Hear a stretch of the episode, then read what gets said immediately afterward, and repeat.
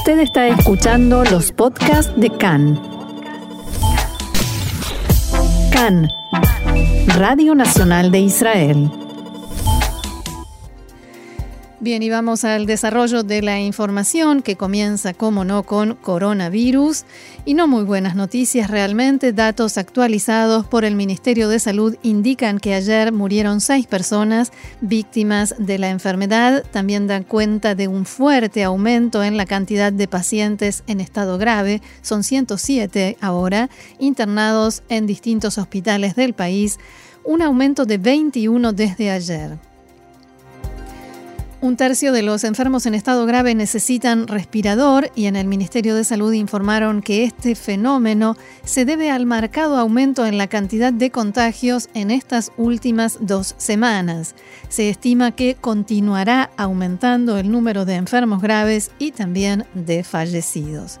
Cifras actualizadas entonces, 32.714 son las personas contagiadas, enfermos activos 14.104, 107 como decíamos en estado grave, 36 con respirador, 343 el número de fallecidos. Las personas que se recuperaron son 18.267.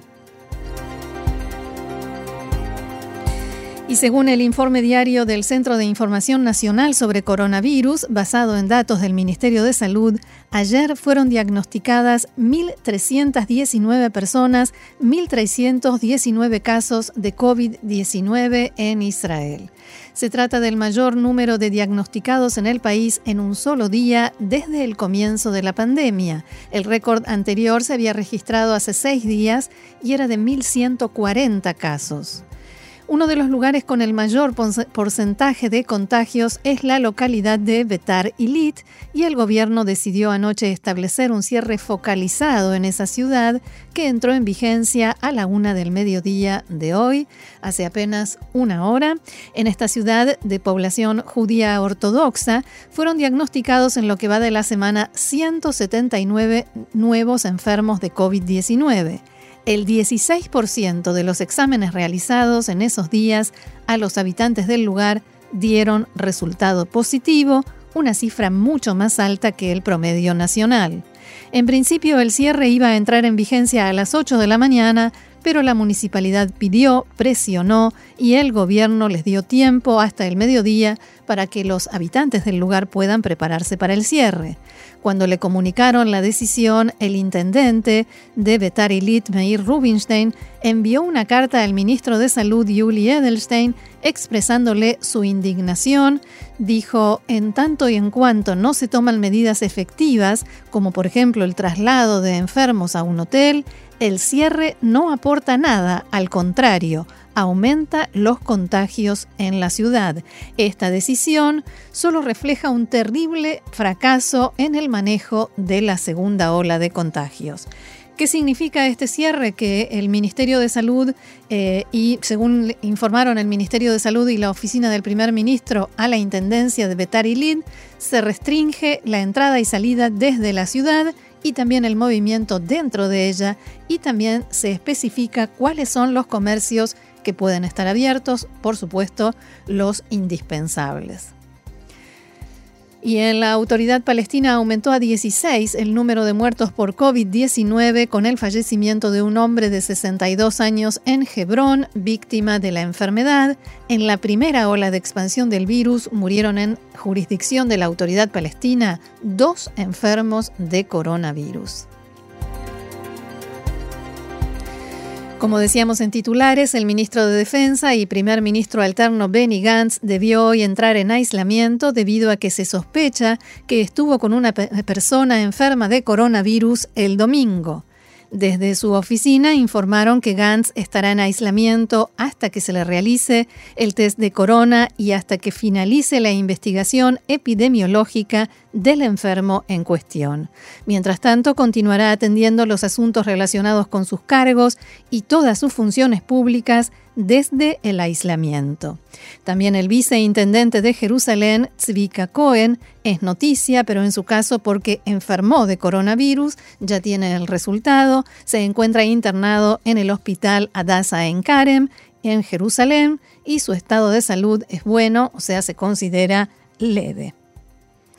Tal como se venía anunciando, fueron canceladas en forma inmediata, o sea, a partir de ya, todas las colonias de vacaciones para niños desde quinto grado, incluyendo las colonias de vacaciones de los movimientos juveniles. La decisión se tomó por exigencia del Consejo Nacional de Seguridad y del primer ministro Netanyahu, a pesar de la oposición del ministro encargado del asunto, Zeev Elkin, y otros funcionarios del gobierno. Uno de los grandes reclamos que se le hacen durante esta crisis al gobierno desde diferentes sectores es la falta de claridad, la confusión que generan algunas restricciones y algunas normas preventivas que por momentos incluso son contradictorias o van cambiando y si, de confusión hablamos y de nuevas restricciones e indicaciones, el tema ahora es el transporte público. Recordemos, el gobierno había establecido a principios de esta semana las nuevas restricciones para el transporte público. La limitación de hasta 20 pasajeros que iba a entrar en vigencia de inmediato y después se suspendió por 24 horas y supuestamente iban a comenzar en la mañana de hoy. Eso dejando de lado el tema de la aire acondicionado y de abrir las ventanas que finalmente se tuvo que cancelar. Sin embargo, esta mañana las empresas de transporte público recibieron instrucciones completamente diferentes del Ministerio de Transporte que dicen lo siguiente. A partir de mañana, jueves, en los autobuses urbanos podrán viajar hasta 32 pasajeros y en los interurbanos un máximo de 30. La ministra de Transporte, Miri Regev, comunicó que acordó con el Ministerio de Salud que los autobuses funcionarán con un modelo del 50%, según lo definió. El aire acondicionado funcionará y se abrirán las ventanas donde se pueda, dijo Regev el Ministerio de Transporte establecerá una estricta inspección del cumplimiento de las normas por parte de los pasajeros que deberán usar las mascarillas y guardar la distancia, continuó la ministra. Regev también anunció que los autobuses funcionarán hasta las 10 de la noche durante la semana abro comillas, los datos que muestran el aumento en los contagios hacen que se requiera cambios e insto al público a mostrar paciencia y comprensión y mantener las reglas de conducta y la distancia, el alejamiento para evitar el contagio, dijo la ministra de Transporte.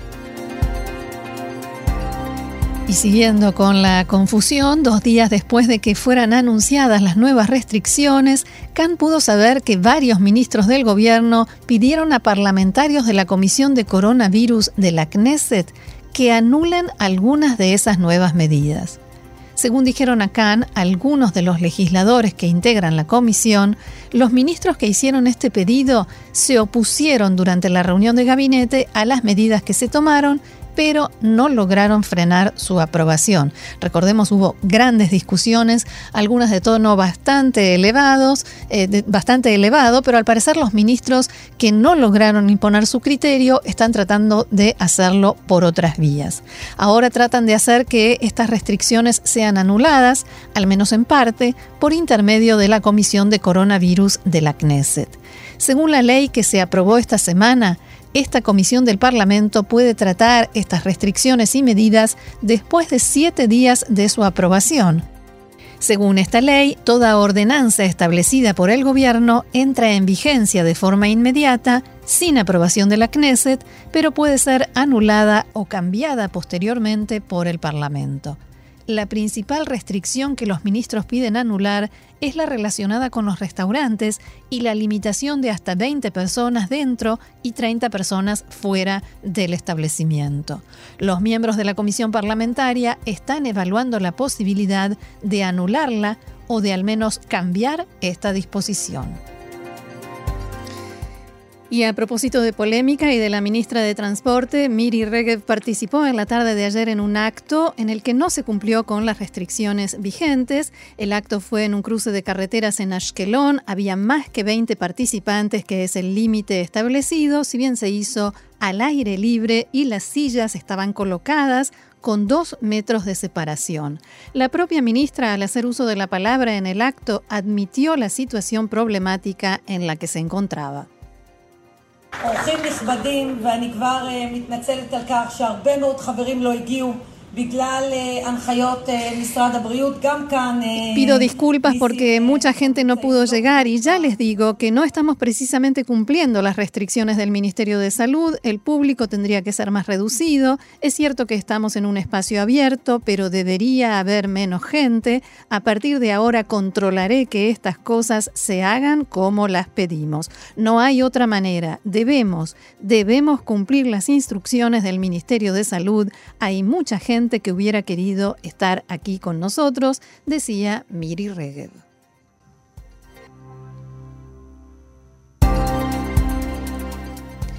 Y continúan las repercusiones de la renuncia al cargo de la profesora Sigal Sadetsky, quien era hasta ayer directora del Servicio de Salud Pública del Ministerio de Salud.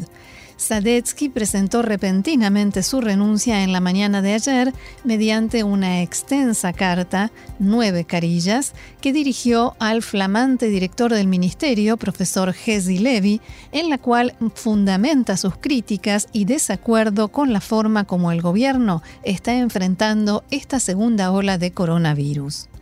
La profesora Sadetsky criticó el cambio radical en sus palabras en la forma como se toman las decisiones. Según la profesional, los logros en el tratamiento de la primera ola disminuyeron y se perdieron con la apertura generalizada y rápida de la economía.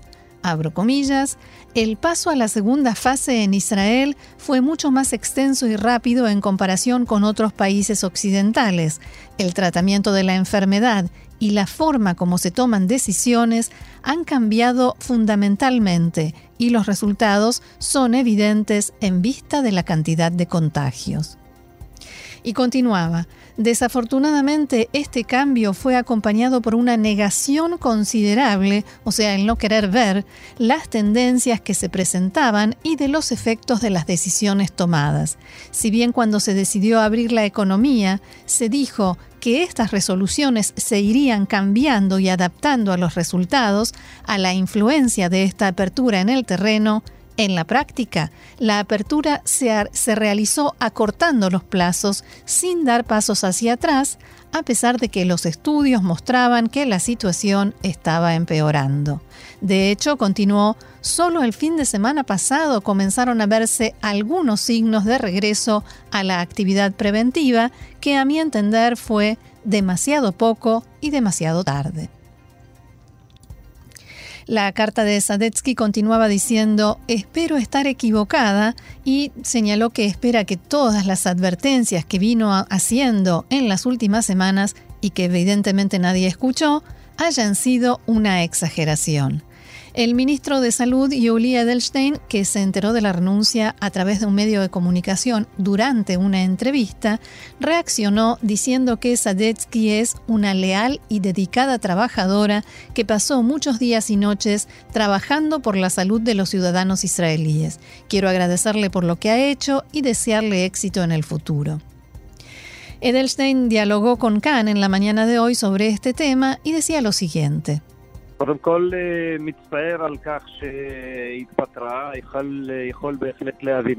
Lamento que haya renunciado y realmente puedo comprenderla. Se trata de una funcionaria de alto rango del Ministerio de Salud que desde hace varios meses trabaja como sus, colegas 24 horas todos los días de la semana algo muy difícil, agotador.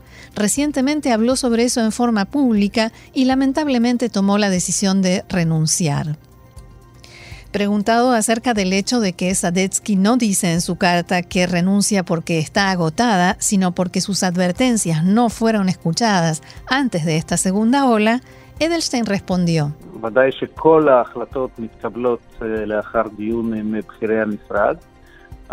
Por supuesto que todas las decisiones se toman después de un debate entre las autoridades del ministerio, pero, como se escribe en los avisos de, de, las licitaciones, la dirección no se compromete a aceptar ninguna de las propuestas. El debate es muy abierto, cada uno expresa su opinión, pero en definitiva yo, como ministro de Salud, tomo las decisiones. Sin embargo, un párrafo de la carta de Sadetsky dice lo siguiente, y abro comillas nuevamente, desde hace algunas semanas, la brújula para el tratamiento de la pandemia perdió el eje, a pesar de las insistentes y constantes advertencias a los distintos factores y en discusiones internas, vemos con frustración cómo el tiempo para actuar se va acabando.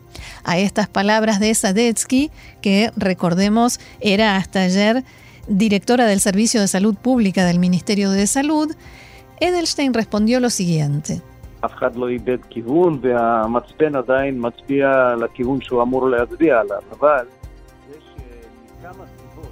Nadie ha perdido el rumbo y la brújula indica la dirección que debe mostrar. Sin embargo, el hecho de que por varias razones estamos ante dificultades innecesarias en el tratamiento de la crisis es cierto. ¿Cuáles son esas dificultades según el ministro Edelstein? El hecho de que antes, en la primera ola, el gobierno anterior se manejaba con disposiciones de emergencia, o sea que el gobierno tomaba una decisión y eso de inmediato se llevaba a la práctica.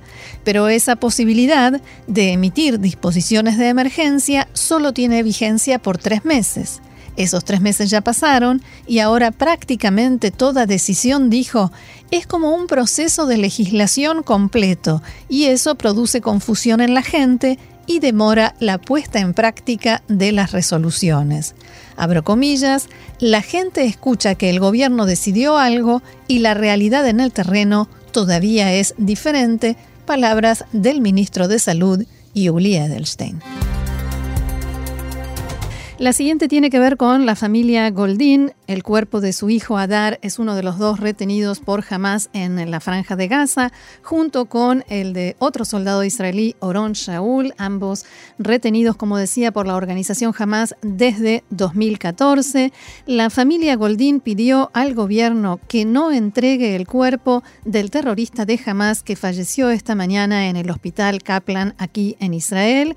Según la familia Goldin, Israel debe retener su cuerpo hasta que sean devueltos los soldados y civiles cautivos en la franja.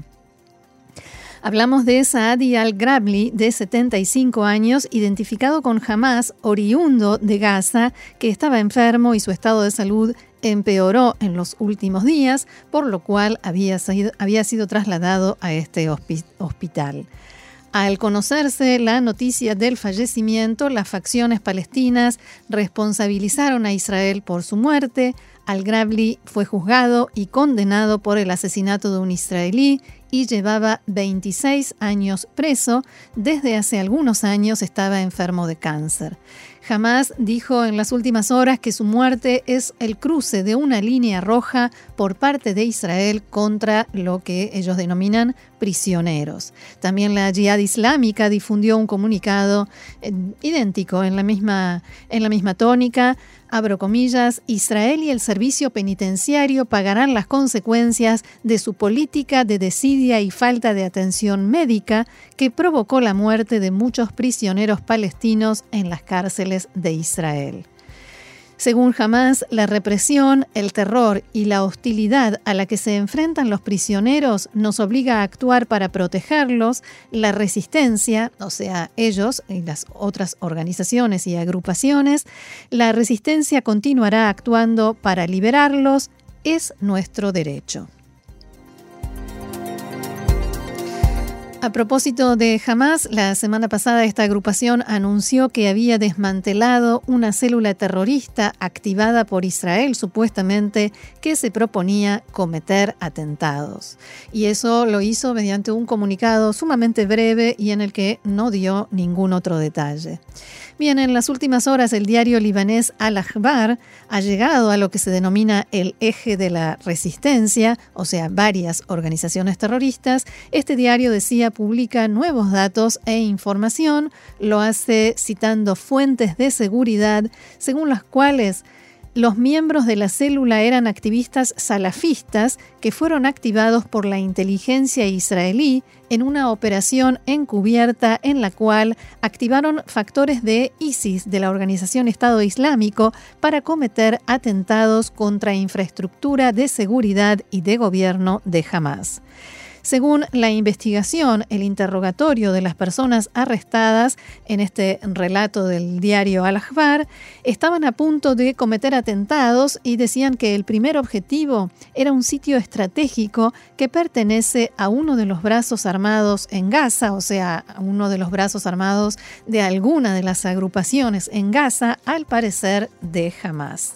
La investigación los llevó a encontrar más activistas que escondían en varios apartamentos en la ciudad de Gaza lo que el diario denomina equipamiento especial. Según Al-Ahbar, los miembros de la célula fueron reclutados por un agente israelí que los engañó como si fuera alguien haciéndose pasar por alguien que recibe ayuda de la organización Estado Islámico. Les pidió que reunieran información de inteligencia y planificaran atentados, entre otras cosas, contra medios de comunicación y líderes de la resistencia, como así también contra jueces que en el pasado emitieron fallos contra la organización Estado Islámico ISIS.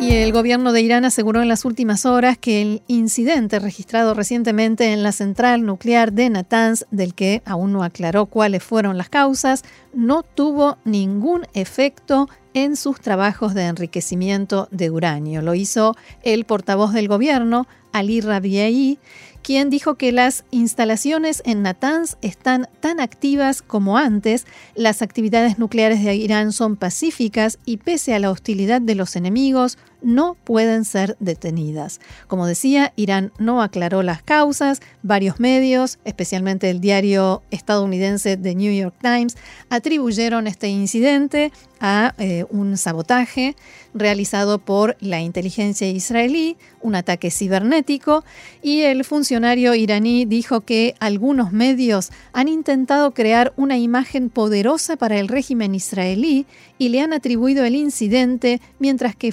del régimen usurpador se negaron a aceptar la responsabilidad. El régimen israelí debe ser consciente de que crear una narrativa de ruptura de las normas en cualquier ataque contra nuestras instalaciones nucleares, incluso aunque sea mera propaganda, es considerado una intromisión en el camino de violar las líneas rojas de paz y seguridad global, dijo el funcionario iraní.